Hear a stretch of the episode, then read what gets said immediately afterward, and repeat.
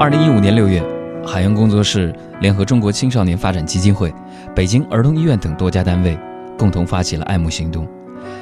目前第二阶段的公益救助已经正式开始。这一次我们募集的善款将用于上述地区青海、西藏、云南、贵州等高海拔地区永久医疗点和医生的建设支出，用来帮助更多的高海拔地区儿童的眼病。希望大家能够把这些故事。转发给你身边的每一个朋友，跟我们一起来救助更多高海拔地区视力障碍的儿童。现在给我们的公众微信账号回复“公益”两个字，也可以收到爱慕行动的故事和救助通道的链接。今天我们要分享的是我和曲珍的故事。二零一五年，爱慕行动医疗队去了义诊现场。作为一名志愿者参与其中，发放登记表、维持秩序、现场指引，工作节奏很快。我记得当时，当我带领几个孩子去医生房间排队检查的时候，我听到医生对着一个小女孩说：“小朋友，你的眼睛得了白内障，需要尽快手术。”我看了一眼那个坐在医生对面的小女孩，她身上穿着有点脏。很旧的校服，系着红领巾。圆圆的脸蛋上有些高原红。听到医生的话，似乎有些吓到他了。他的两只大眼睛眨巴了几下，然后走出了房间。我情不自禁的跟在那个女孩的后面。我就那样情不自禁的跟在那个女孩的后面。我想走上去安慰几句。但又不想这样贸然的去打扰他。他拐进了走廊尽头的楼梯间，找到一个角落，蹲在地上。虽然离他有五米的距离，但我依然能够感受到他的孤单和悲伤。我走近他，他低着头，手里拿着检查表。看到我，他迅速的胡乱的擦了擦脸上的泪水。我就那样跟他并排的坐下，拍了拍小女孩的肩膀，安慰她说：“别怕，叔叔和很多朋友都会帮助你的。”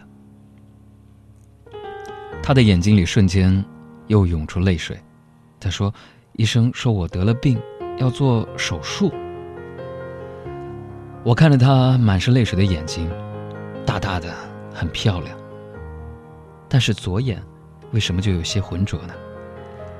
还没等我回答他，他接着说：“叔叔，我是不是要快死了？电视上演的人快死了的时候都要做手术，那我是不是快死了？死了，我就再也见不到爸爸妈妈和弟弟了。”这个女孩叫曲珍。这个时候，她再也抑制不住，失声痛哭起来。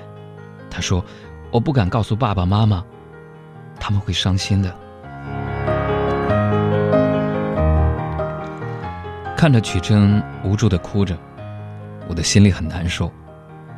她还这么小，还是似懂非懂的年纪，在她的眼中，手术就意味着死亡。从检查室里出来，到走廊尽头，这短短几十步的时间，她正在艰难的试图忍受这个悲惨的事实，接受她以为既定的命运。我深吸了一口气。平复了一下情绪，我笑着说：“曲珍，不会的，傻孩子，做了手术，你的眼睛就可以治好了。”他怀疑的看着我说：“真的吗？做完手术，我的眼睛就好了吗？我也是好好的吗？”“当然了。”我笃定的笑着点头。后来我知道，他的名字叫曲珍达瓦，而达瓦在藏语当中是月亮的意思，很美的名字。二零一五年的八月，在爱慕行动的帮助下，曲珍来到北京做了白内障手术。现在她的眼睛又黑又亮，她说现在能够看清黑板的东西了。前不久，因为央视的好记者讲好故事要邀请一个嘉宾，所以我把曲珍从西藏接到了北京和我一起参加节目的录像，我又见到了他。小孩子就是小孩子，他的个子一下长了十几公分，猛一看我都快认不出他了。我们回忆起义诊那天的情形，他告诉我，那是他第一次在外面外面人面前哭。他说他现在眼睛很好，更会干农活和照顾弟弟了。后来我们一起录制节目，主持人就问他长大以后想做什么，曲珍特别认真的回答说：“长大后我想当名当一名医生。”这样就可以给更多的小孩看病了。说完，曲珍她那对可爱的小虎牙 就露了出来。